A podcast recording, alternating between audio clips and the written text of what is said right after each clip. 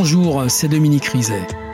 Dans ce podcast, nous allons vous raconter, Rachid Embarki et moi, l'histoire de Jean-Pierre Murat, l'âme fatale. Un épisode de Faites entrer l'accusé, écrit et réalisé par Alexis de la Fontaine, rédactrice en chef Isabelle Clairac. Bonne écoute.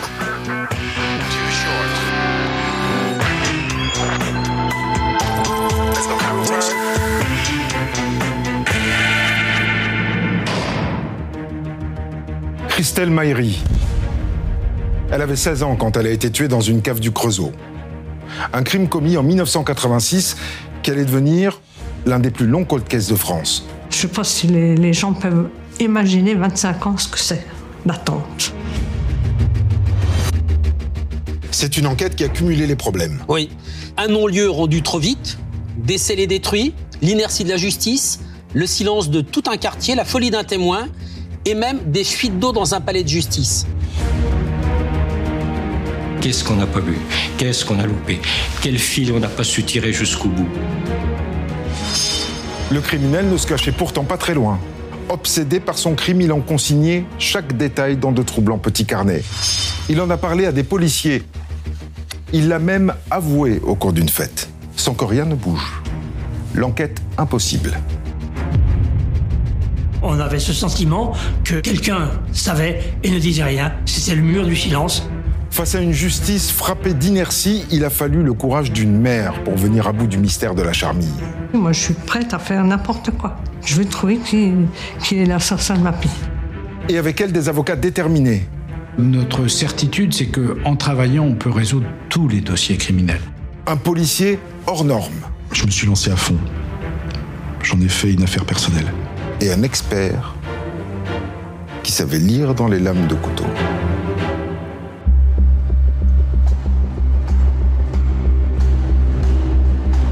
Le Creusot, 18 décembre 1986. Les habitants de la petite ville fleuron de la métallurgie française se préparent à célébrer Noël.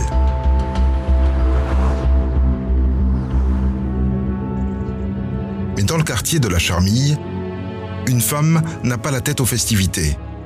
Marie Pichon vient d'apprendre que son père a eu un grave accident de voiture.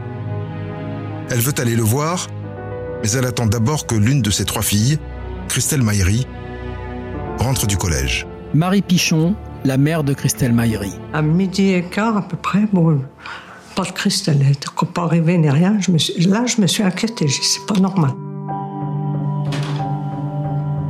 Alors là, j'ai appelé les copines, copains, enfin ceux que je connaissais. J'ai essayé d'appeler à l'école, il n'y avait personne. Après, j'ai appelé l'hôpital pour savoir si elle n'était pas malade ou qu'il y avait quelque chose, mais non, j'ai rien vu.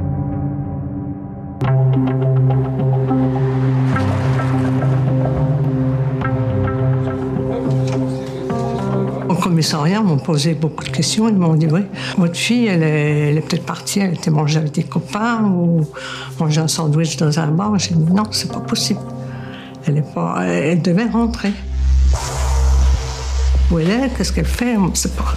Je dis Mais qu'est-ce qui se passe? Il y a quelque chose qui se passe. Christelle a 16 ans, les policiers ne s'inquiètent pas plus que ça. Et Marie a une autre urgence foncer voir son père à l'hôpital.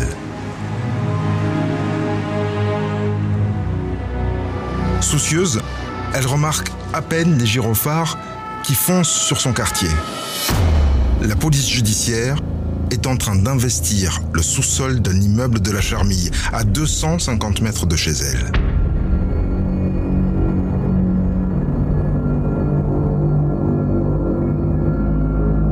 En début d'après-midi, une habitante y a découvert le corps de Christelle. Commissaire Daniel Guichot, police judiciaire de Dijon. Christelle était au fond de ce garage à vélo. Elle était sur le dos. Ses vêtements étaient parfaitement en place. Inspecteur divisionnaire Toussaint Podgial, police judiciaire de Dijon. Les perforations sur le corps sont des traces de coups de couteau. Plusieurs, nombreuses, sur les avant-bras, la poitrine, dans le dos, au niveau des omoplates et des poumons. Il y a des blessures euh, assez importantes et dont une légère autour du cou de la jeune fille qui semble avoir été laissée par euh, un petit lacet qui était encore sur place d'ailleurs. et qui a sans doute servi à l'empêcher de crier.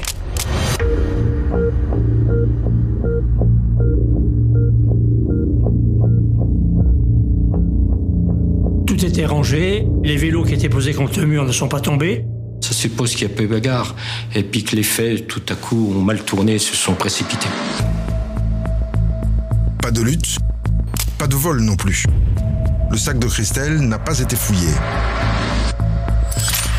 Il est toujours à côté d'elle, comme son parapluie, encore humide, mais bien replié. Commissaire Daniel Guichot, police judiciaire de Dijon. Ça veut dire qu'elle avait pris le temps de le fermer euh, pour accepter d'aller euh, discuter avec quelqu'un dans, ce fameux sous-sol. Donc, a priori, on pouvait estimer qu'elle suivait quelqu'un de connaissance. Vous voyez une gamine avec euh, sa jolie frimousse. Ça fait mal, quoi. Tu es une gamine de 16 ans, c'est quelque chose qui, qui est difficilement admissible et c'est assez difficile.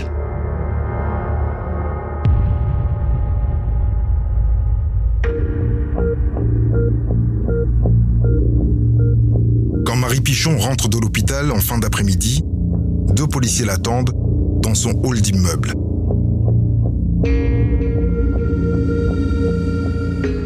Vous avez retrouvé ma fille? Oui. Elle est où? Je dis, Ah ben, ne savaient pas quoi me répondre. J'ai dit carrément, elle est morte. Euh, euh, oui, mais si elle est morte, comment? Dites-moi-le. Je suis partie, euh, j'ai monté les étages, rentrée chez moi comme une folle. Je suis allée me taper la tête contre les murs. Il a fallu les, policiers pour me retenir et mon mari. Sinon, je me, je me finissais là. Et après, plus rien. Christelle Maillery sera inhumée cinq jours plus tard dans le cimetière du village de Mèvres, aux côtés de son grand-père qui n'a pas survécu à son accident de voiture.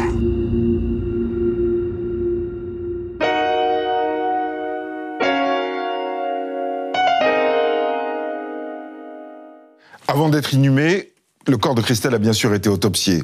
Alors que constate le légiste Alors, l'autopsie révèle 31 lésions sur la partie haute du corps euh, de Christelle. L'abdomen, le thorax, les bras, les épaules, des lésions qui ont toutes été provoquées par une arme blanche, pointue et tranchante. Et le légiste écrit chacun des coups viscéraux est à lui seul susceptible d'avoir provoqué la mort. On constate aussi une trace de lésion de striction sur la base antérieure du cou. Il l'a étranglé. Il l'a étranglé avec un lien et ce lien va être retrouvé sur place. C'est le fameux lacet. Alors ça montre tout ça qu'il s'est vraiment acharné. Mais est-ce que Christelle a pu se défendre? Oui, elle porte des traces de lésions caractéristiques au niveau des bras. Elle a mis ses bras devant elle et elle a été blessée. Euh, c'est important aussi de dire que le légiste ne relève aucune agression sexuelle évidente. L'arme n'a pas été retrouvée sur la scène de crime. On sait que c'est une arme blanche, mais quel type de couteau? Alors là, le médecin légiste est très précis. Il parle d'un couteau à cran d'arrêt, c'est ça, à ouverture automatique avec une lame qui fait 12 cm de longueur. Et est-ce que le légiste propose un scénario? Oui, pour lui, l'agresseur était seul et il a agi en trois temps. Premier temps, avec son couteau, il frappe Christelle dans le dos, dans le bas du dos à droite. Il lui passe ensuite le lien, le lacet autour du cou pour la maîtriser. Deuxième temps, il la frappe de face avec son couteau. Troisième temps, elle tombe et il s'acharne sur elle. Très violent, quoi. Très violent, ça a été très rapide et Christelle n'avait aucune chance de s'en sortir. Dès le lendemain, les policiers se mettent à la recherche du couteau, buisson par buisson. Des fouilles dont les journalistes ne perdent pas une miette. Alain Bollery, journaliste à Creusot Info. Ce qui est frappant dès le départ, c'est que personne ne comprend comment une jeune fille a pu être ainsi euh, assassinée, euh, plantée de plusieurs coups de couteau dans une cave d'un immeuble de la Charmille. Là, ça dépasse euh, le bon entendement. Inspecteur divisionnaire Toussaint Podgial, police judiciaire de Dijon. On est à peu près persuadé que c'est un crime local. C'est pas quelqu'un qui est venu de centaines de kilomètres à la ronde. La personne qui a commis ce crime est- est- do- doit être connue des gens du coin. Les ragots, les confidences, le bouche à oreille, les policiers comptent bien dessus. Parce qu'en 1986, pas d'ADN, pas de téléphonie, pas de vidéosurveillance. Il reconstitue l'itinéraire de Christelle entre le collège et la cave.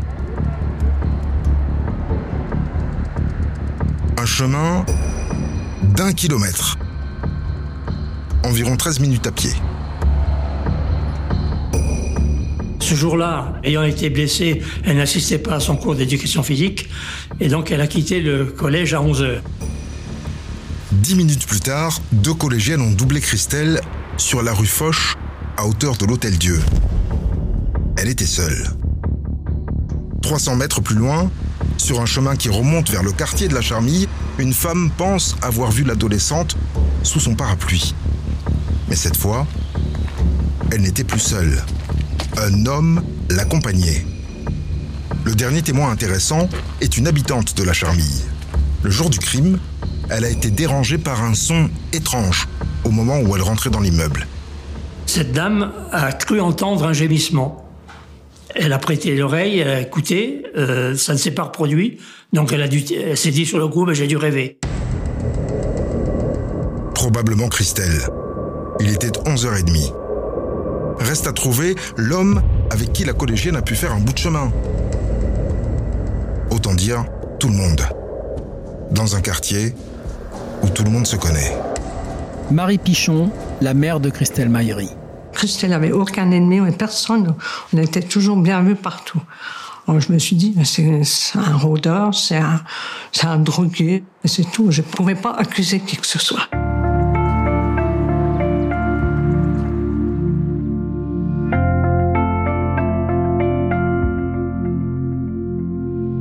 Christelle, c'est une adolescente comme tout le monde, hein, avec ses, jours bien, les jours moins bien, enfin, comme tout adolescent. Elle ne se laissait pas faire non plus. Elle ne se laissait pas faire, mais elle est très gentille quand même. Hein. Depuis un an, Christelle avait un petit copain, un voisin de son âge, Michel, à qui elle portait un amour sincère et passionné. Il y a eu des, petits accrochages entre eux, mais des, petits accrochages de, jeunes. Michel avait tendance à, être un petit peu flirté à droite à gauche, mais c'était léger. Il n'y avait pas euh, de quoi faire un drame, je dirais. Interne dans son lycée de Dijon, à 100 km du Creusot, Michel a un alibi solide. Il est donc mis hors de cause. Mais un autre ado attire l'attention des policiers, un certain David. Le matin du meurtre, il a été vu en train de faire les 100 pas pendant une heure devant l'école de la Charmille, juste à côté de la cave. Comme s'il attendait quelqu'un. Commissaire Daniel Guichot, police judiciaire de Dijon. Oh, David, c'était un garçon euh, qui aimait se faire passer pour un dur dans le quartier, quoi. Il jouait un petit peu les caïds. Il nous raconte une fable en disant qu'il avait été convoqué par son ancien instituteur pour soi-disant euh, rendre des livres ou ré récupérer des livres qui seraient restés dans l'école. Quand on a vu l'instituteur, il nous dit euh, ben, pas du tout. Moi, je n'ai absolument pas euh, demandé au jeune David de venir là. Donc, on a dû réinterroger David. Il a reconnu qu'il souhaitait rencontrer Christelle parce que il aimait bien Christelle. Il avait des vues sur Christelle. David admet aussi que Michel l'avait sèchement recadré, en lui conseillant de ne pas trop tourner autour de Christelle. Mais lui aussi a un alibi, un cours de dessin à l'heure du crime. Les policiers le laissent filer, mais gardent quand même son nom en tête. Rivalité amoureuse, crime d'ado, les policiers tournent un peu en rond. Quand deux semaines après le meurtre de Christelle, un témoin leur apporte une piste intéressante. Ce témoin, c'est le facteur. De retour de vacances, un souvenir lui revient. Un incident de rien du tout, le jour du meurtre, à l'angle de la rue Foch et du chemin qui monte à la Charmille. Commissaire Daniel Guichot, police judiciaire de Dijon. Là, il était croisé sur le bas de ce chemin par un individu qui courait, qui l'a même légèrement bousculé. Il se souvient seulement que, arrivé au bas de ce fameux petit chemin, il tourne avenue Foch et qui disparaît. Et le facteur se souvient bien du fuyard. Inspecteur divisionnaire Toussaint Podgial, police judiciaire de Dijon. C'est un jeune d'une vingtaine d'années, euh, habillé en jean, euh, avec un blouson, euh, des cheveux un petit peu longs euh, sur la nuque euh, qui font penser au, au chanteur Renaud. Renaud, on le voyait, on le voyait beaucoup à cette époque-là, à la télévision. C'est pour ça que tout de suite, il a cette image de Renaud qui lui vient à l'esprit lorsqu'il croise l'intéressé en train de courir, en train de descendre.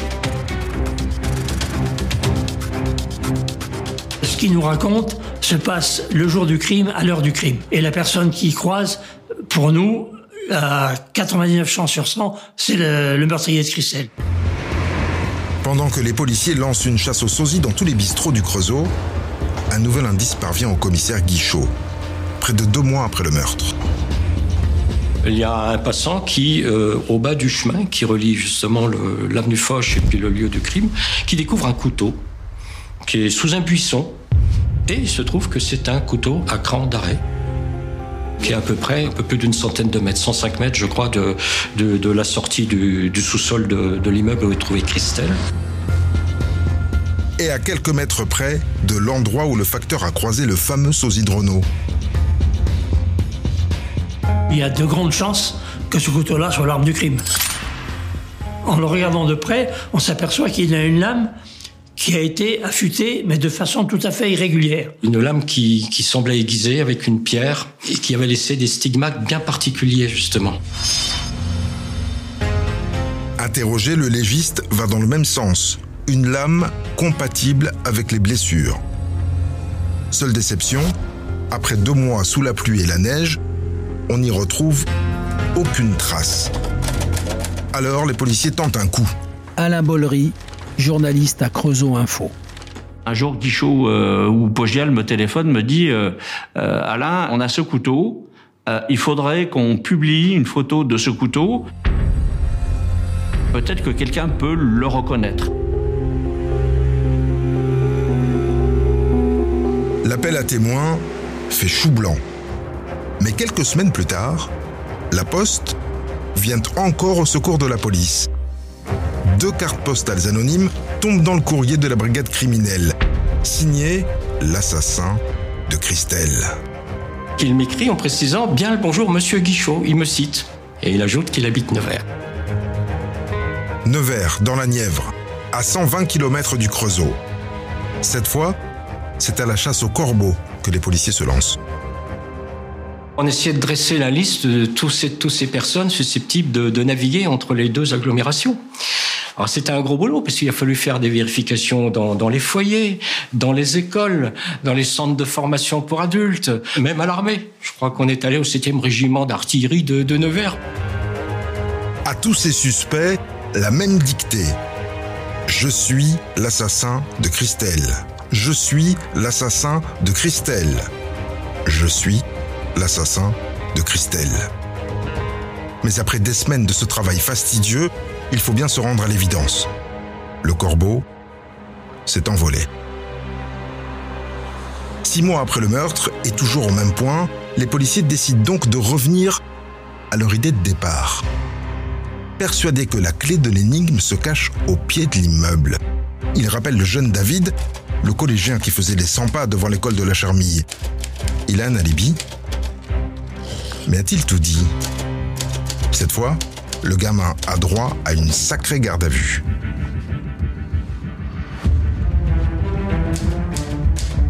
Et tant que je disais pas que c'était moi, il, il relâchait pas.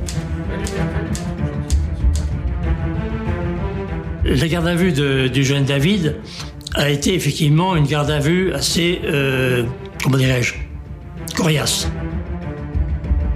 On a essayé de- d'aller assez loin, de, le- de le pousser dans ses retranchements. On ne l'a pas frappé, on ne l'a pas euh, brutalisé, euh, euh, sinon en parole. On menaçait de mettre une balle dans la tête, je reconnaissais pas les faits. Et il a fini par nous dire, puisque vous voulez que ce soit moi, c'est moi. Il a dit non, on sait que c'est pas toi, mais on pense que tu sais quelque chose. Mais là, euh, ça s'est arrêté là. Quoi. Fin de la piste David et d'une dizaine d'autres. Des toxicos, des exhibitionnistes et même un policier. Tous entendus, tous relâchés.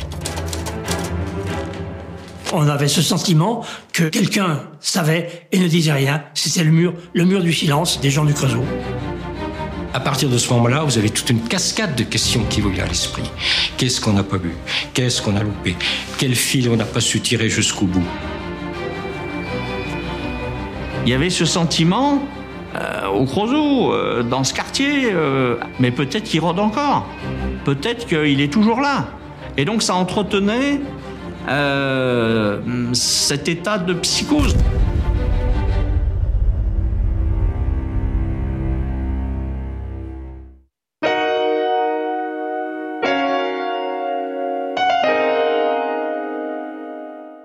Au bout de trois ans, les policiers ont un signalement, un couteau, un corbeau, mais toujours pas de suspect. Résultat, la juge décide en février 90 qu'il n'y a pas lieu de suivre. Dominique, rappelez-nous ce que signifie un non-lieu dans un dossier. Bah, un non-lieu, c'est la fin des recherches actives du meurtrier de Christelle. Ça veut dire qu'on met le dossier en sommeil. Hein. Alors, j'ai ici le document officiel déclarons qu'il n'y a pas lieu à suivre en l'état. Ça veut dire que le dossier va être déposé au greffe et rien ne se passera sauf à ce qu'un élément nouveau intervienne. Mais les policiers, eux, vont continuer de leur côté à faire vivre ce dossier. Ils vont faire des actes, des vérifications, des PV de renseignement. Ce sera un document officiel qui, à chaque fois, repoussera la prescription. Je vous rappelle qu'à l'époque, la prescription, elle est de 10 ans. Oui, mais évidemment, pour Marie Pichon, la mère de Christelle Maillery, ce non-lieu, c'est une violence de plus.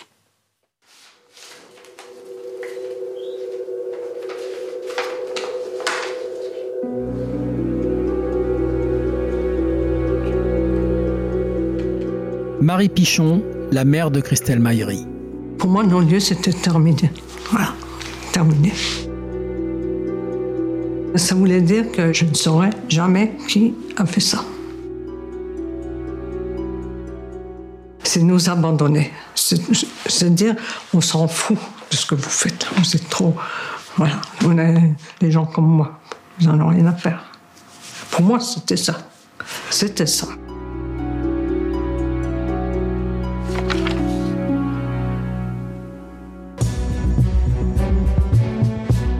Trois ans passent encore. Sans nouvelles de la justice et des enquêteurs, seul avec sa peine, Marie accepte sans hésiter l'invitation de l'émission à succès Témoin numéro 1. Moi, je suis prête à faire n'importe quoi. Tout, tout ce qu'on va me demander, je vais trouver qui, qui est l'assassin de ma fille. On appréhendait, on ne connaissait pas le, le, monde de la télévision. Hein. C'est pas facile de stresser. On se dope un petit peu. C'était calmant pour pouvoir euh, être tranquille. 8 millions de téléspectateurs regardent l'émission ce soir-là, mais personne n'apporte de témoignages intéressants. Le dernier espoir de Marie s'évanouit. Tant pis. Je ne saurais jamais rien. Voilà. Pour moi, j'allais abandonner. Voilà. Dans l'oubli. Oublier Marie et sa fille.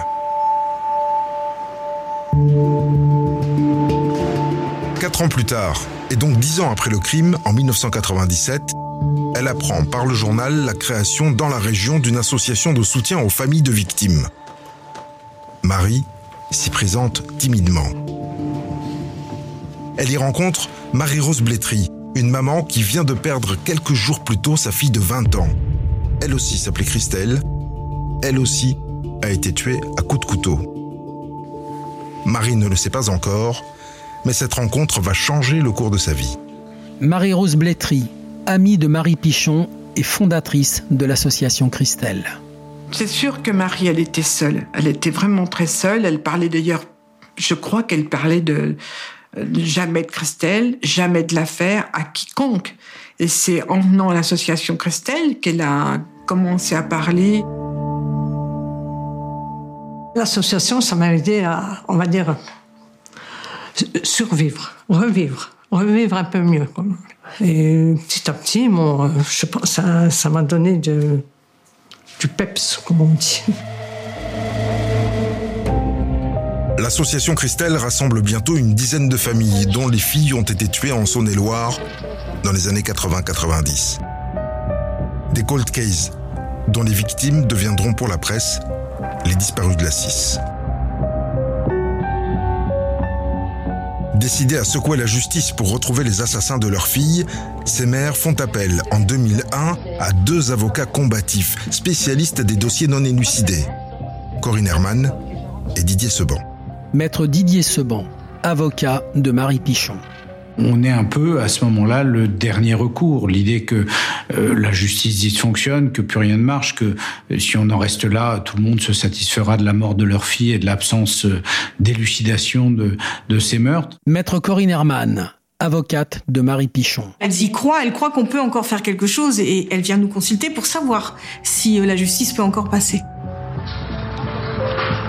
On sent qu'il y a une expérience et surtout, euh, Corinne euh, dit tout n'a pas été fait. Euh, il faut faire. Et puis, y a, on sent il y a de l'humanité, il y a, y a, plein de choses. Donc, pour moi, j'espérais. J'avais toujours une petite lumière qui me disait allez, ça va, on va peut-être y arriver, peut-être. Les avocats plongent dans le dossier et contactent le tribunal de Chalon pour récupérer la liste des scellés. Mais une très mauvaise surprise les attend dans le dossier Maïri les vêtements de Christelle, le couteau, tous les scellés ont disparu. Maître Corinne Herman, avocate de Marie Pichon. C'est absolument incompréhensible que ça ait été le cas. C'est certainement dans ma carrière un des moments qui m'a le plus marqué parce que d'appeler Marie pour lui dire qu'il n'y avait plus de scellés, c'est difficile, très difficile à faire. Une catastrophe pour l'avocate, une désillusion de plus pour la mère. Ça, j'ai pas aimé. Hein. Plus de scellé, plus rien. Aucun souvenir de ma fille qui restait. Hein. Plus de scellé, plus de, plus d'espoir.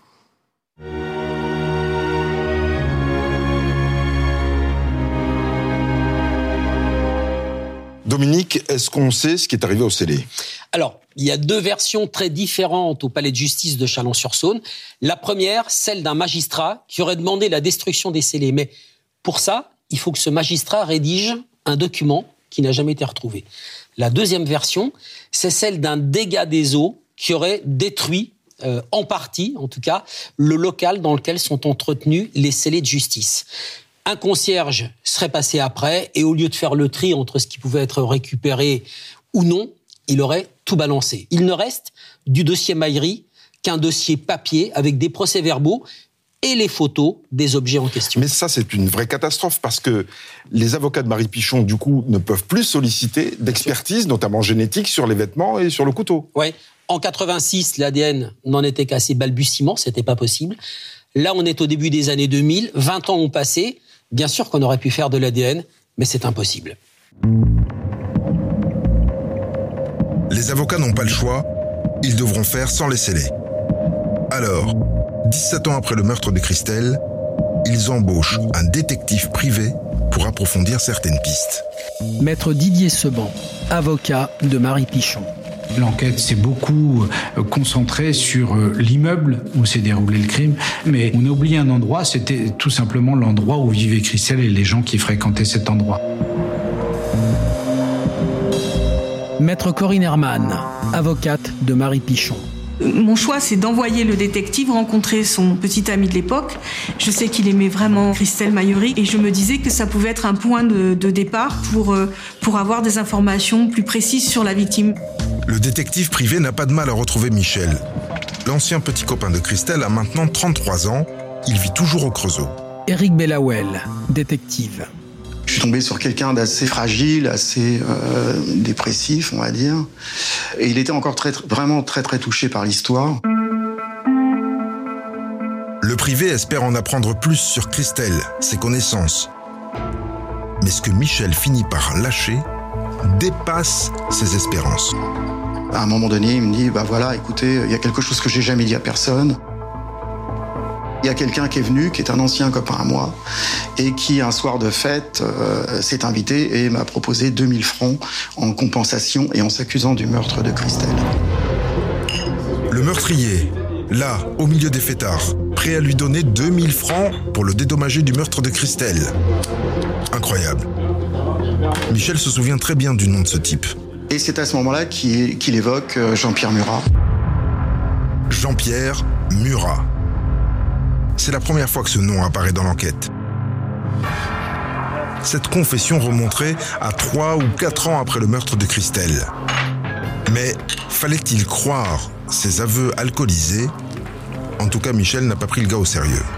Quand Michel me parle de Jean-Pierre Murat, il me parle de quelqu'un d'assez euh, déséquilibré, qui était toxico à l'époque. Et Michel m'explique qu'il a tendance à douter de ce qu'il disait. Pour lui, Jean-Pierre Murat n'était pas, euh, n'était pas euh, comment l'assassin de, de Christelle.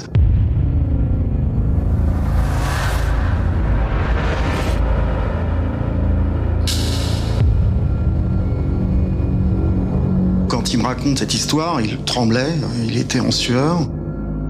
C'est vrai que quand quelque part il me balance l'histoire de Jean-Pierre Murat, il n'est pas forcément bien.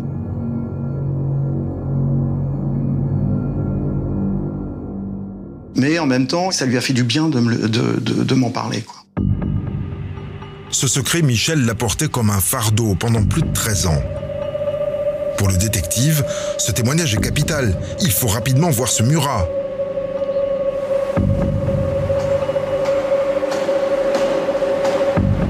Lui aussi vit au Creusot. Il a 36 ans et habite une mansarde chez ses parents. Éric Bellawell, détective. Jean-Pierre Murat me reçoit euh, naturellement.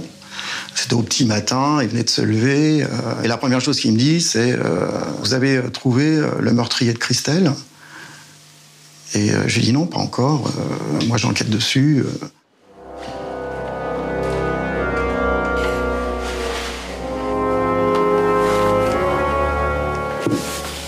Il est curieux, il veut savoir euh, ce que je sais. euh, il est même très nerveux d'ailleurs quand je l'ai en face de moi, quand on me prend ce café.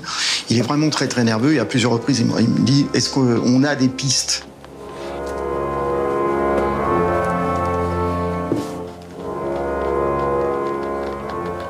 Et c'est vrai que j'ai devant moi quelqu'un qui, est, qui est- vraiment instable. Quoi. Et je me dis vraiment là, oui, effectivement, il y a une piste. Une piste? Plutôt une bombe dans le dossier. Maître Corinne Herman, avocate de Marie Pichon. On sait que c'est une piste qui est ferme, qu'il faut vérifier, qui n'a jamais été vérifiée. Donc pour moi, il y a à l'époque urgence. C'est pas à moi de vérifier, c'est évidemment à la justice de le faire. L'avocate fait suivre, mais elle doit ronger son frein. La justice n'a pas le même rythme. Il faut encore attendre un an et demi la réouverture du dossier et la nomination d'un nouveau juge d'instruction. C'est déjà une grande victoire quand on relance un dossier. Quand on ouvre un dossier, c'est déjà un bon signe, c'est un bon indicateur. Et après cela, il faudra encore attendre deux ans et demi pour arriver à une garde à vue de Jean-Pierre Murat. Dominique, pourquoi il s'est passé autant de temps entre les révélations du détective et la garde à vue de Murat en mars 2007 Quatre ans Quatre ans de perdu Alors, peut-être en raison de l'encombrement des dossiers dans les tribunaux qui ont beaucoup de travail. hein. Et puis, euh, cette affaire, cette affaire Maillery, elle remonte à 1986. Vous venez de le dire, en étant 2007. Ça fait 20 ans. C'est un vieux dossier. Et pour la justice et puis pour la brigade criminelle à Dijon, euh, c'est pas une priorité. C'est pas un dossier prioritaire. Et ça va pas être facile de le faire repasser au-dessus de la pile. Alors, que dit Murat au cours de sa garde à vue? La garde à vue de Murat, euh, elle dure à peine plus de trois heures. J'ai ici euh, son audition. Alors, il dit essentiellement trois choses. Il dit que, un, il ne connaissait pas Christelle Maillery. Deux, il dément formellement être son meurtrier. Trois, il dit que ce jour-là, il se baladait. Et que dit Murat du témoignage de Michel, à qui il a avoué le meurtre au cours d'une soirée? Il dit que c'est faux. Il dément. Et il accuse même Michel d'être le meurtrier de Christelle Maillery. On ne peut pas les confronter tous les deux? Non, c'est impossible. La police ne peut pas réentendre Michel parce qu'il est mort. Il est mort six mois après avoir été entendu par le fameux détective privé. Il est mort d'une crise cardiaque. On a l'impression, Rachid, que le sort, un mauvais sort, s'acharne décidément sur ce dossier. Et faute d'éléments supplémentaires, eh bien Murat est relâché et le dossier va encore prendre la poussière pendant deux ans, jusqu'à l'arrivée d'un nouvel enquêteur.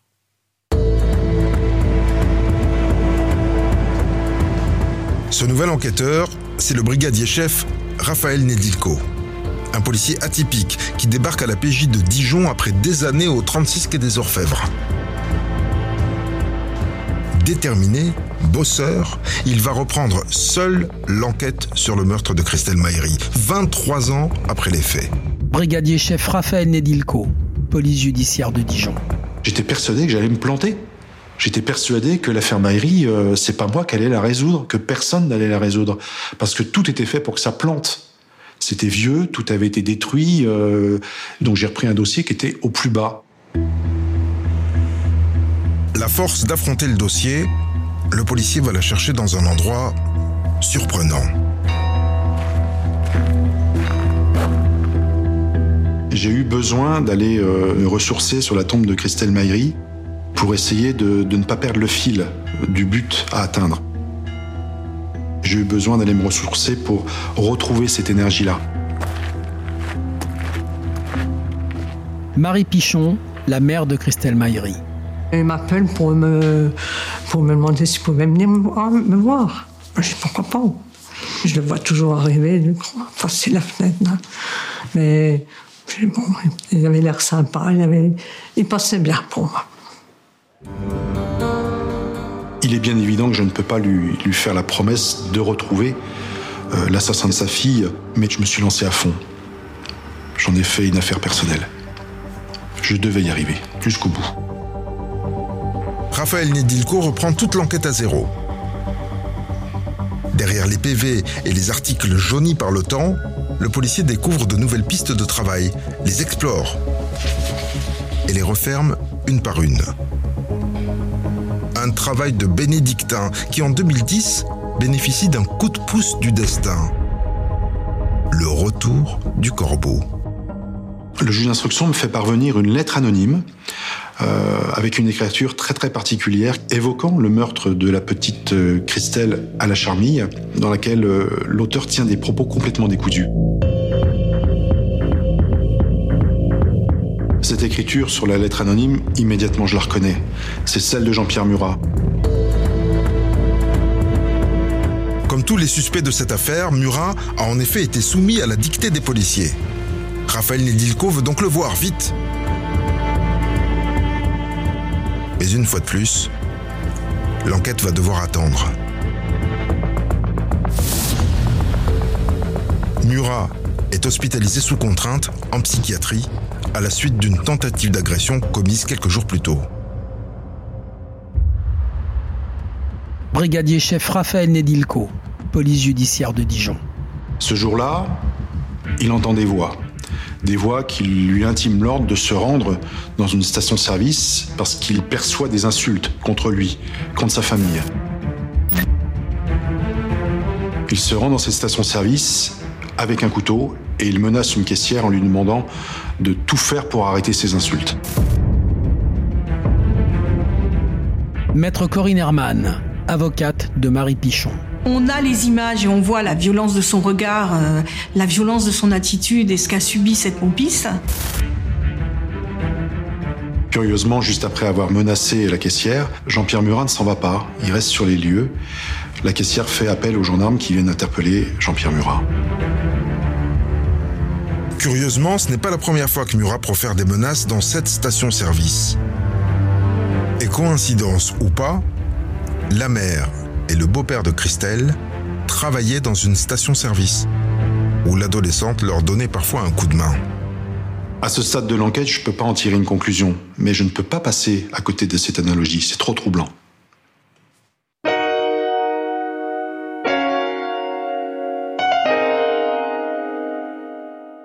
En attendant que Murat soit stabilisé et puisse être interrogé, le policier Nedilko continue à enquêter. Il interroge ses proches.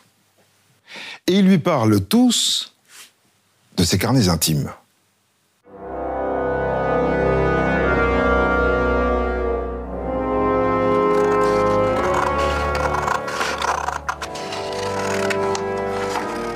Brigadier chef Raphaël Nedilko, police judiciaire de Dijon. Très vite, j'établis qu'il est littéralement obsédé par l'affaire Maïri, depuis le début en fin de compte. Les gens qui le connaissent évoquent euh, cette propension qu'il a, tous les ans, de noter dans un cahier les détails concernant ce meurtre.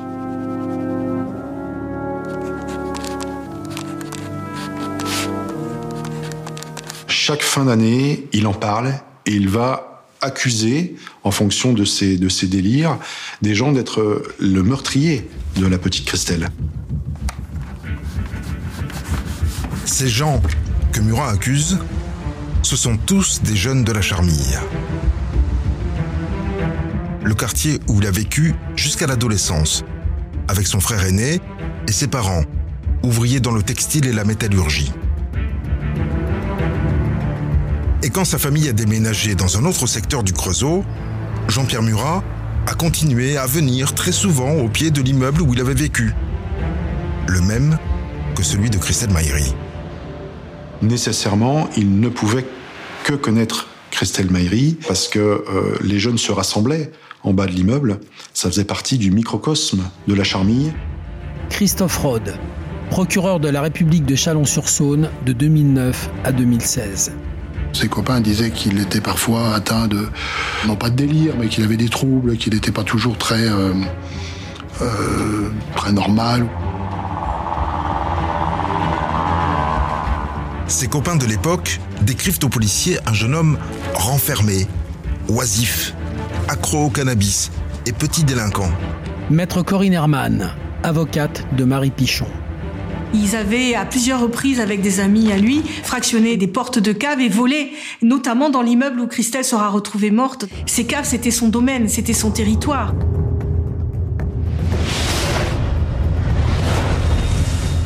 Murat avait même hérité d'un surnom, le rat de cave. Un Jean-Pierre Murat obsédé par le meurtre de Christelle et les caves, tout ça colle bien. Mais le policier a encore autre chose à demander aux copains de Murat. Il avait quelle tête à 19 ans? Brigadier chef Raphaël Nedilko, police judiciaire de Dijon. Je traverse la France. Je vais rencontrer absolument euh, tous les copains de l'époque de Jean-Pierre Murat. Euh, je saisis absolument toutes les photos où il apparaît. À l'époque du meurtre, Jean-Pierre Murat, il a un look de rocker des bons quartiers, avec euh, les cheveux mi-longs qui lui tombent sur la nuque, un jean de bonne facture, un blouson jean Levis doublé col mouton. La description correspond à celle qui est donnée par le facteur de ce qui s'est passé le jour du meurtre. Une dégaine à la Renault. Le jour du meurtre, Jean-Pierre Murat était censé repeindre des radiateurs dans un foyer. Dans le cadre d'un emploi aidé. Christophe Rode, procureur de la République de Chalon-sur-Saône de 2009 à 2016. Des personnes qui travaillaient dans ce foyer ont été retrouvées et elles ont indiqué qu'elles n'avaient aucun souvenir de Jean-Pierre Murat, qu'elles ne l'avaient jamais vu véritablement travailler. Et donc, il a pas la on n'a pas la preuve absolue de la présence de Jean-Pierre Murat le, le jour du meurtre. Murat n'a donc pas d'alibi. Mais 24 ans après les faits, impossible pour Raphaël Nedilko de le localiser plus précisément le jour du meurtre. Ce qu'il apprend, en revanche, c'est que quelques mois après le crime, son suspect a filé en Suisse. Murat est parti y travailler avec son frère comme métallier, alors même que sa compagne était enceinte. La question qui me taraude, c'est de savoir s'il fait ça opportunément, s'il s'agit d'une cavale, ou si c'est simplement euh, dans le but de l'occuper. Il reste à distance. Et cela sème vraiment beaucoup de doutes dans mon esprit. Maître Corinne Herman, avocate de Marie Pichon. Pour nous, ce départ en Suisse est, clairement une mise au vert, enfin en tout cas une protection pour lui. Il sort des radars totalement, et tout le monde l'ignore, il apparaît absolument pas au dossier. Deux ans et demi plus tard, Jean-Pierre Murat a quitté la Suisse pour revenir au Creusot. Sa compagne l'a quitté. C'est à ce moment-là que les premiers signes de sa maladie sont apparus. Des délires, des hallucinations, les symptômes d'une schizophrénie. Docteur Gérald Dalloy, expert psychiatre. Il n'a plus son identité propre et donc il a des perceptions sur la peau, sur des transformations osseuses euh, qui font qu'il s'imagine qu'il a une partie du corps chez lui comme d'un serpent.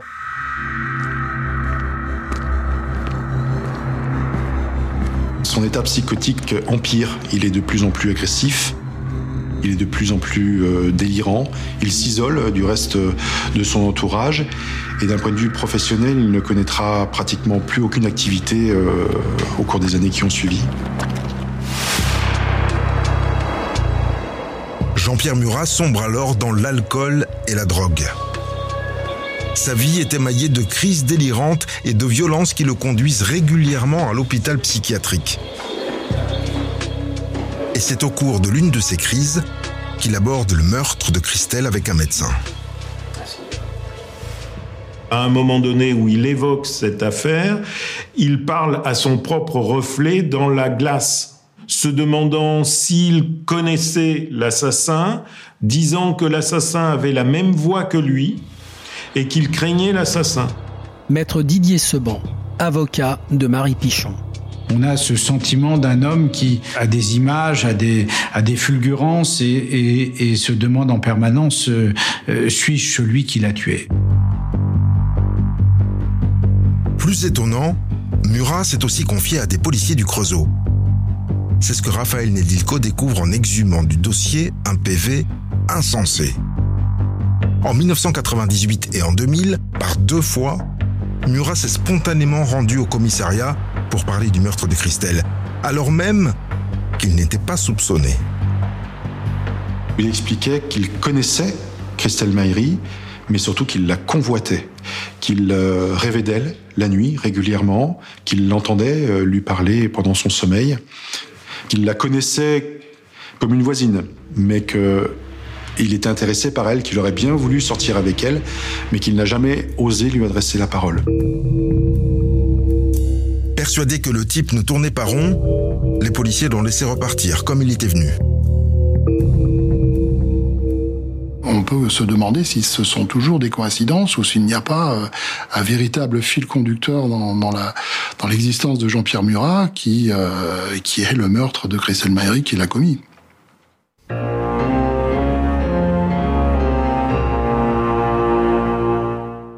Le brigadier chef Nedilko commence à avoir pas mal de billes. Mais il sait aussi que ces indices sont fragiles et qu'une défense habile les démontrera les uns après les autres. Que Murat ait connu Christelle, par exemple, c'est possible, mais ce n'est pas sûr non plus. Maître Michel Grébeau, avocat de Jean-Pierre Murat. Il savait qu'elle existait, c'est tout. Mais il la connaît pas. Alors ça peut paraître surprenant, mais il faut pas oublier qu'ils ont une différence d'âge. À 16 ans et à 20 ans, on n'a pas les mêmes relations. Il aurait aimé la connaître, mais je sais pas, est-ce que ça nous est pas tous arrivé à nous de dire, mais j'aurais bien aimé connaître cette fille-là? Les confidences de Murat au petit copain de Christelle, son obsession pour le meurtre. Là encore, la défense aura une réponse facile. Le signe de sa maladie. S'il est dans une situation de crise, eh ben, à partir de ce moment-là, il peut absolument tout dire. C'est une mal- maladie terrible, mais euh, bah, c'est c'est sa maladie. C'est un garçon qui, qui se soucie beaucoup des autres. Et c'est vrai que, que cette jeune fille puisse décéder à l'âge de, de 15 ans, pour lui, c'était pas possible et ça ne doit pas exister. Et c'est pourquoi, si vous voulez, il, il- il- il avait tout le temps ça en tête et il fallait qu'on trouve le coupable. Et son absence au travail ce jour-là? Le policier Nedilko sait bien que l'argument se démonte aussi facilement. Donc on aura des oui dire, on nous dira simplement qu'il n'aimait pas se lever le matin et puis qu'il n'était pas très assidu à son travail. Ok, on fait pas un meurtrier entre nous. Hein Son séjour en Suisse Il a le droit d'y aller. Il a son enfant et sa compagne qui sont au Creusot et il va revenir tous les week-ends pour les voir. Il subvient à leurs besoins. On peut le loger extrêmement facilement. Il est parti simplement travailler. Et la preuve, c'est qu'il va revenir en 1989. Or, si, si je commets un meurtre et que je veuille me faire oublier, je vais pas revenir au bout de deux ans. Et pourtant, il revient. Quant à sa coupe de cheveux, tous les jeunes de l'époque avaient la même. Et puis, le signalement du facteur. Alors le facteur. Bon, le facteur, il décrit un garçon qui court, qui est au moins aussi grand que lui, 1m80, donc qui est grand, et qui a les cheveux clairs, voire blonds. Eh bien, Jean-Pierre Murat, il est brun. Et sa taille, c'est une petite taille, c'est 1m70. Ce témoignage, il ne permet pas de dire c'est Jean-Pierre Murat. Pas du tout. Et moi je dis au contraire. Ça peut pas être lui. Ça peut pas être lui. Si Nedilko veut coincer Murat, il va falloir creuser davantage. Et l'occasion se présente le 19 mai 2011. Il obtient enfin le feu vert des médecins pour l'interroger. Mais en audition libre, pas en garde à vue.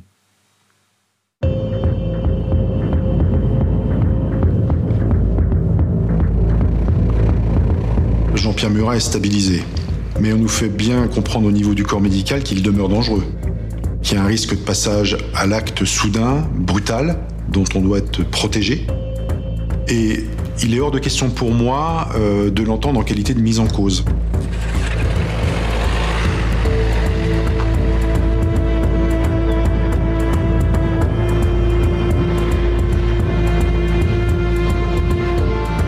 Stratégie de Raphaël Nidilko est donc de laisser Jean-Pierre Murat parler librement, sans le brusquer. Brigadier chef Raphaël Nedilko, police judiciaire de Dijon. Tout de suite d'entrée de jeu, il me dit de toute façon, je n'ai rien à voir avec le meurtre de cette petite fille. Il affirme qu'il ne la connaissait pas, qu'il ne l'avait jamais vue et qu'il ne savait même pas à quoi elle pouvait ressembler. Et je me souviens qu'au moment de, replier mon ordinateur, l'audition était pratiquement terminée, Jean-Pierre Murat me livre deux informations extrêmement importantes. La première, c'est qu'il se situe lui-même à la Charmille le jour du meurtre. Jean-Pierre Murat euh, met le doigt dans le grenage. Il se trahit. Lui-même se fixe physiquement dans le quartier de la Charmille, à proximité immédiate du domicile de Christelle Maillery le jour du meurtre. Un faux pas inespéré. Et Murat en fait un deuxième. Il accuse deux personnes d'avoir échangé un couteau à cran d'arrêt après le meurtre, couteau à cran d'arrêt euh, dont la longueur euh, pourrait correspondre à l'arme du crime. Ce qui est d'autant plus inquiétant euh, parce que Jean-Pierre Murat n'est pas censé savoir quoi que ce soit. Lui-même l'a affirmé. Il ne sait rien sur le meurtre de Christelle Maillery, y compris l'arme qui aurait été utilisée. Le policier quitte Murat, sa conviction s'est encore renforcée. D'autant plus que tous ceux qui connaissent le suspect lui ont aussi parlé d'une vraie passion pour les couteaux. Christophe Rode, procureur de la République de Chalon-sur-Saône de 2009 à 2016. Jean-Pierre Murat était depuis très jeune obsédé par les couteaux, euh, à tel point qu'il allait même chercher certains couteaux euh, dans les poubelles parce qu'ils représentaient euh, un objet important pour lui.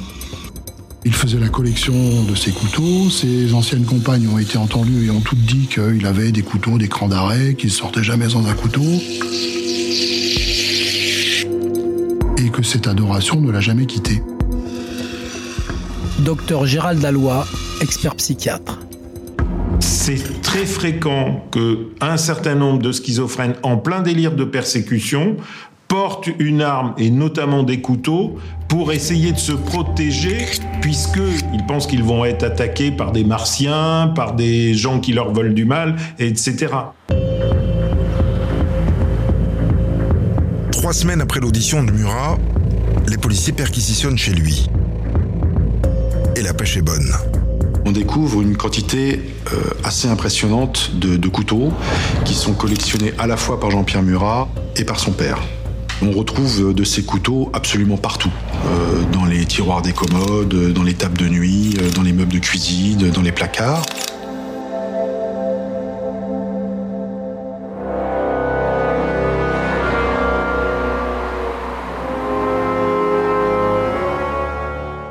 On trouve des couteaux dans le box euh, réservé à Jean-Pierre Murat, notamment un couteau dépourvu de manche, un couteau de, de, cuisine qui est très grossièrement affûté à la meule. Cette lame de couteau dépourvue de manche, la façon dont elle est affûtée, elle me fait immédiatement penser au couteau découvert peu après le meurtre dont on pense qu'il pourrait être l'arme du crime.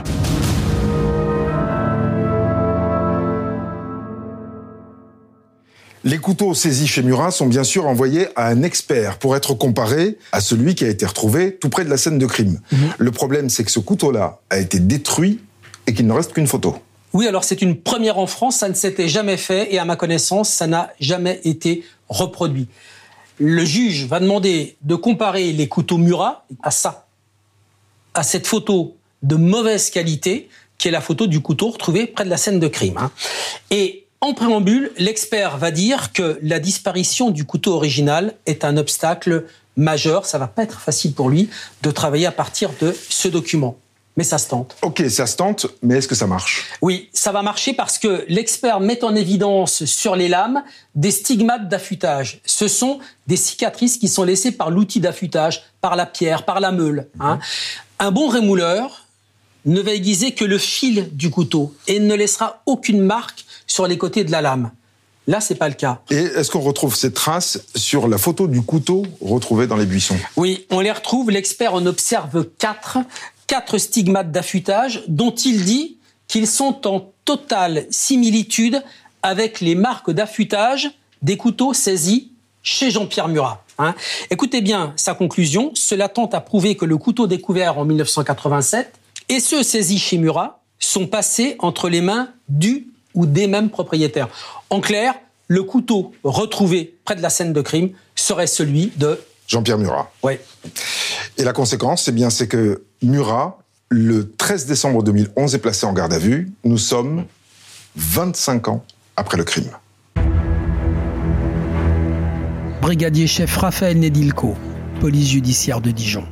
Il est très calme, très détendu, très confiant. Pour lui, il est sur la même ligne de défense, il n'a rien à voir dans ce meurtre, et il est convaincu qu'on n'a absolument aucun élément à charge contre lui. Tellement confiant, Murat, qu'il refuse même la présence d'un avocat. Sauf que cette fois-ci, Raphaël Nedilko passe à l'attaque. Murat dément connaître Christelle. Mais alors pourquoi disait-il le contraire quand il rendait visite aux policiers du Creusot en 2000 Je lui ai montré son audition, et sa réaction a été de me traiter de menteur, que jamais il n'avait dit une chose pareille, et il a préféré garder le silence. Et le couteau retrouvé dans le buisson? Le couteau à cran d'arrêt Son ancienne compagne et son frère le disent tous les deux. Jean-Pierre Murat avait le même. Jean-Pierre Murat dira que, que non, qu'il n'a jamais eu un couteau de ce type-là. Il dira que ce n'est pas affûté, c'est carrément raboté, que lui c'est un spécialiste et que n'affûtera jamais un couteau comme celui-là. Pour autant, l'expertise montrait qu'il était capable d'affûter un couteau d'une manière aussi médiocre que celle-là. Sur sa dégaine à la Renault, la ressemblance avec le signalement du facteur, sur ses confidences à Michel, toujours la même réponse. Non. Toujours non. J'ai longtemps pensé pendant la garde à vue qu'avec la charge des éléments que je lui opposais, il allait finir par craquer. Je pense qu'une personne normale, avec un tel faisceau euh, concordant, aurait déposé les armes et aurait fini par avouer. Mais pas Jean-Pierre Murat. Non. Le policier devra faire sans aveu. Mais il peut toujours compter sur Murat pour commettre un faux pas. Il me dit, mais vous savez, euh, la scène de crime, je, je connais. Environ une dizaine d'années après le meurtre, j'ai été pris d'une d'une envie d'aller voir s'il restait des traces de sang.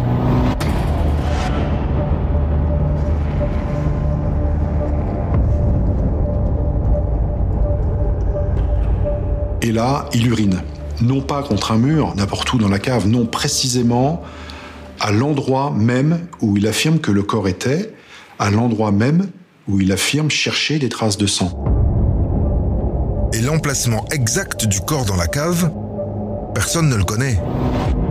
À part les enquêteurs et le meurtrier. Christophe Rode, procureur de la République de Chalon-sur-Saône de 2009 à 2016. Pourquoi euh, éprouve-t-il le besoin de retourner lui-même sur euh, les lieux du crime pour rechercher quels indices, pour y faire quoi, pour se rendre compte de quoi Euh, Cela vient confirmer qu'il a sans doute un rôle direct dans la mort de Christelle Maillery. Depuis le début, c'est comme ça. Il parle et il se trahit. À l'issue de sa garde à vue, Jean-Pierre Murat est présenté au juge d'instruction. 25 ans après la mort de Christelle Maïri, l'enquête connaît enfin une mise en examen. Brigadier chef Raphaël Nedilko, police judiciaire de Dijon. J'ai demandé comme faveur au juge d'instruction euh, de pouvoir prévenir Marie Pichon, la maman de Christelle. J'aurais laissé personne d'autre que moi lui annoncer cette nouvelle. Personne.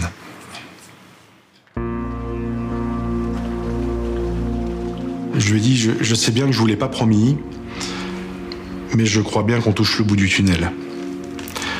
Enfin, on a quelqu'un de mis en examen dans votre dossier. Peut-être qu'on aura enfin la vérité.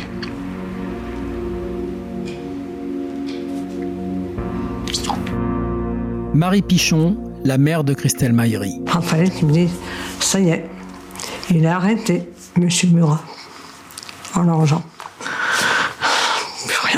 Ça m'a. Ça m'a. J'y croyais même pas, c'est pas possible. J'étais toute seule là sur le canapé. On regardait la télé. J'étais abattue. Voilà. C'est presque comme le premier jour quand Christelle est décédée. Plus rien. Je croyais plus. Pratiquement 25 ans d'attente. Je sais pas si les, les gens peuvent imaginer 25 ans ce que c'est, d'attente.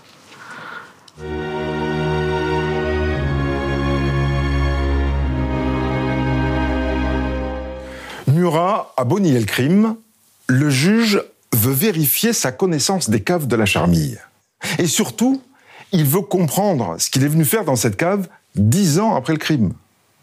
Pour ça, rien de tel qu'un transport sur les lieux. Alors direction le Creusot.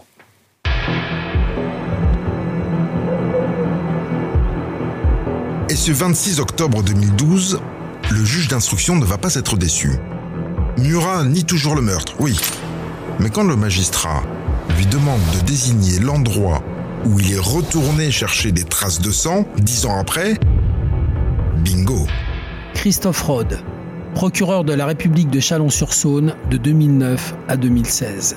Jean-Pierre Murat a montré exactement euh, l'endroit où avait été retrouvé le corps de Christelle Maillery. Symboliquement, c'est très fort et c'est une quasiment un, un aveu. Eh bien, pas du tout, répond l'avocat de Murat. Car depuis sa garde à vue, il a eu le temps de consulter le dossier. Dans le dossier, on a les photographies de, je les ai d'ailleurs ici, de, la jeune fille lorsqu'elle est allongée le long du mur, avec le, vélo qui est derrière. Et donc, ensemble, on a regardé le dossier. Bien sûr qu'on l'a regardé. Alors après, bien sûr que il, il- il va faire le cheminement et il va dire où est le corps. Il l'a vu sur la photo. Il l'a vu. Mais dans ce cas, pourquoi Murat a-t-il uriné à cet endroit précis dix ans après le meurtre? Il n'avait pas le dossier là. Deux explications.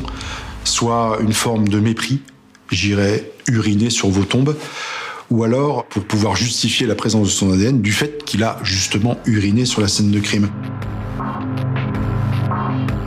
Pour vérifier cette hypothèse, le policier demande à un collègue d'effectuer des prélèvements ADN à l'endroit même où Murat a uriné. Une stratégie destinée à le faire réagir. Brigadier chef Raphaël Nedilko, police judiciaire de Dijon. Jean-Pierre Murat a une réaction euh, extrêmement nerveuse. C'était très palpable chez lui euh, au moment où cet couvignonnage a eu lieu. Maître Corinne Herman, avocate comme s'il était Pichon. scandalisé et comme si en même temps il se disait euh, euh, mais voilà mon- ils vont trouver mon ADN quoi. Maître Michel Grébeau, avocat de Jean-Pierre Murat. Lui, ce qu'il voulait, c'était qu'on qu'on l'innocente. C'est tout. Donc c'est pourquoi il est inquiet, parce qu'il se dit, qu'est-ce qu'ils vont encore me sortir? Depuis l'entrée de la cave, une femme n'a rien perdu de la scène. C'est Marie Pichon. Là, ce qui me passe par la tête, c'est c'est bon, c'est lui. C'est déjà une- pour moi, c'était déjà une preuve. C'était lui. Et la conviction de Marie se confirme à l'extérieur de la cave. Car Murat va commettre une nouvelle bourde en descendant le chemin de la Charmille. Il s'arrête vraiment à l'endroit où l'arme a été retrouvée, c'est-à-dire à hauteur du buisson où l'arme est retrouvée. Or, on ne lui dit pas de s'arrêter. N'y a que l'auteur des faits qui peut s'arrêter à l'endroit où il a jeté l'arme. Gaffe sur gaffe. Et Murat, dont ce n'est décidément pas le jour, va continuer et montrer qu'il sait vraiment beaucoup de choses. Au pied de l'immeuble de Christelle, le juge l'interroge. Il habitait où le copain que vous veniez voir tous les jours à l'époque du meurtre? Et là, encore une fois, Jean-Pierre Murat se prend les pieds dans le tapis. Il dit, mais à tel étage, juste au-dessus de celui de la jeune fille. Chose qu'il n'était pas censé connaître, encore une fois. L'instruction se termine. Il est temps de renvoyer Murat devant les juges, mais reste à savoir s'il est accessible à une sanction pénale. Parce que Murat, il en a fait des séjours en HP. Ouais. Alors c'est vrai que la question se pose, mais il n'y a pas vraiment eu de débat parce que Murat a été examiné par un éminent psychiatre qui s'appelle le docteur Zaguri. Et Zaguri n'a pas tenu compte seulement des entretiens qu'il avait eus avec Murat, il a tenu compte de toute sa vie, de tout son passé psychiatrique. Et voilà ce que note l'expert. Les premiers symptômes psychotiques francs de sa maladie sont apparus début 89, soit plus de deux ans après le meurtre de Christelle Maillery. Alors pour l'expert, les troubles ne semblent pas contemporains ou concomitants aux faits. Et en droit, ce qui compte, c'est l'état de santé mentale au moment des faits, au moment du passage à l'acte. Le docteur Zaguri considère que si le discernement de Murat n'est pas aboli au sens de l'article 122 du Code pénal, il peut toutefois être altéré. Et si son discernement est altéré, l'expert écrit, Murat n'est que relativement accessible à une sanction pénale. Oui, mais accessible tout de même. Oui. Il est donc renvoyé devant la cour d'assises de Saône-et-Loire et son procès s'ouvre le 10 juin 2015. Procès aussi longtemps après les faits, c'est rarissime. La presse est donc au rendez-vous. Marie Pichon, la mère de Christelle Maillery. C'est un aboutissement. hein. Depuis euh, 28 ans et demi que ma fille est décédée, c'est vrai que c'est un aboutissement pour moi, pour euh, la famille, les amis et pour l'association. Marie-Rose Blétry, amie de Marie Pichon et fondatrice de l'association Christelle. Il fallait être présent pour soutenir Marie. Toute cette énergie qu'on avait dû déployer pour, euh, pour en arriver là, donc euh, il fallait vraiment y être hein, jusqu'au bout. Maître Corinne Herman, avocate de Marie Pichon. L'enjeu, c'est de démontrer qu'un cold case, même quand on n'a pas d'ADN, même quand on n'a pas l'arme du crime, eh bien, on peut le résoudre 30 ans après.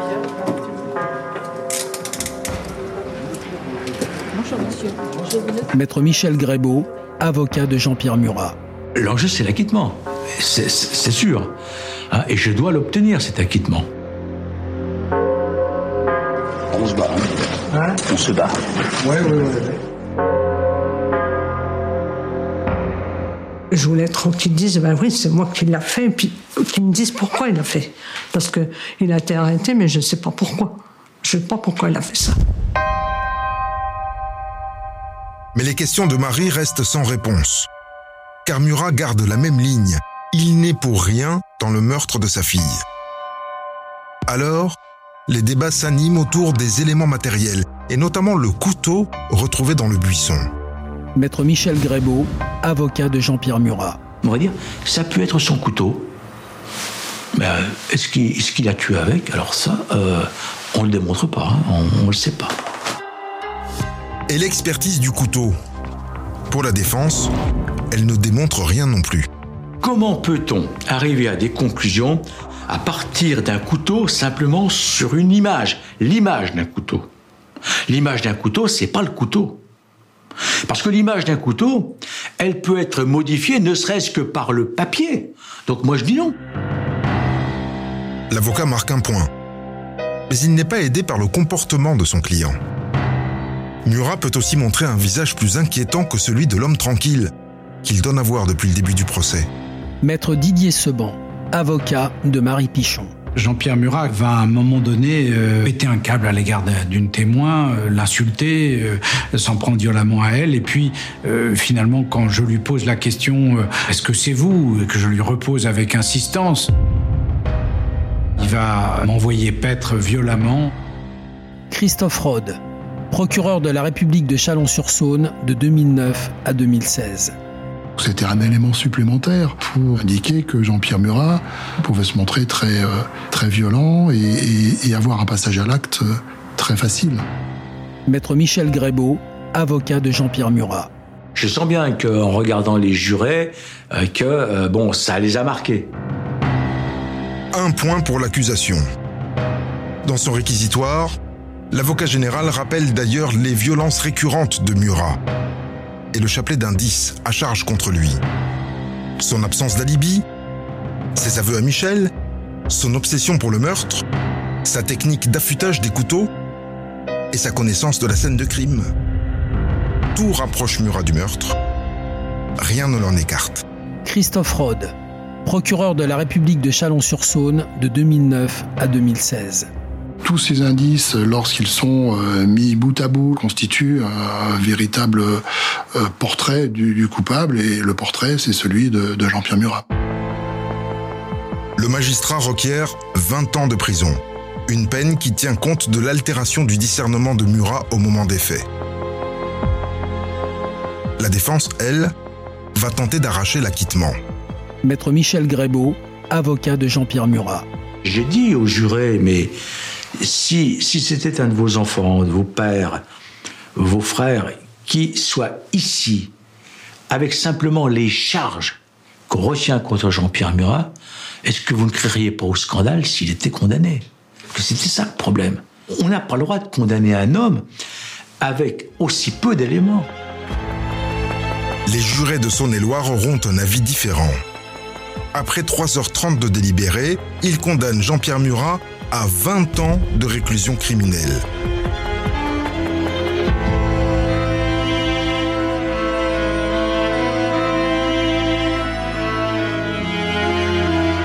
La fin d'un long combat pour Marie Pichon et ses proches. Marie Pichon, la mère de Christelle Maillery. On a gagné, on a tous gagné ensemble. Je suis pas la seule. Il hein. faut bien penser que je suis pas toute seule. Brigadier chef Raphaël Nedilko, police judiciaire de Dijon. Et moi, je peux vous dire que de l'intérieur, ça a été euh, de longues années de ténèbres. Et enfin, une sortie du tunnel. Si on le vit pas, on peut pas le comprendre. On peut pas le comprendre. Il n'y a que Marie et moi pour comprendre une chose pareille. Et je pense que c'est ce qu'explique l'estime et l'attachement qui est entre les moi. Tout simplement. Raphaël, pour moi, je, le porte aux anges. C'est vraiment un, mec, je vais dire un mec super. C'est pas qu'un flic super. Le mec super, euh, ça, aurait pu être mon frère, ça aurait pu être mon fils il m'a fait, euh, il m'a redonné une joie, une joie de vivre, on va dire entre parenthèses, je sais pas si c'est une joie, mais il m'a permis de revivre d'une autre manière. Alors lui, c'est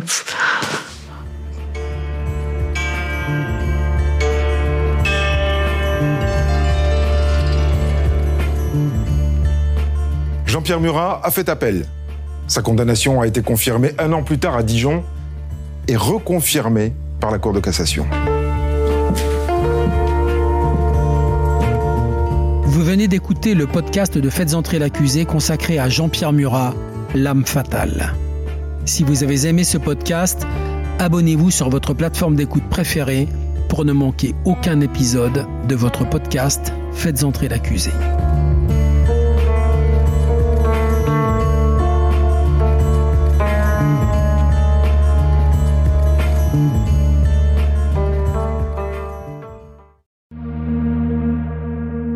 Bonjour, c'est Dominique Rizet. Une poignée de secondes, voilà tout ce qu'il faut pour qu'une vie bascule. Juste une poignée de secondes. Un sursaut, un instant où le destin bifurque dans une direction ou dans l'autre. Sur le coup, je pensais pas qu'il était mort parce que je voyais pas de sang, on voyait rien quoi en fait. Sébastien s'est jeté sur son père. L'affaire Grégory, l'affaire Daval, l'affaire Cahuzac, vous les connaissez toutes, ça fait 40 ans que je vous raconte ces destins brisés.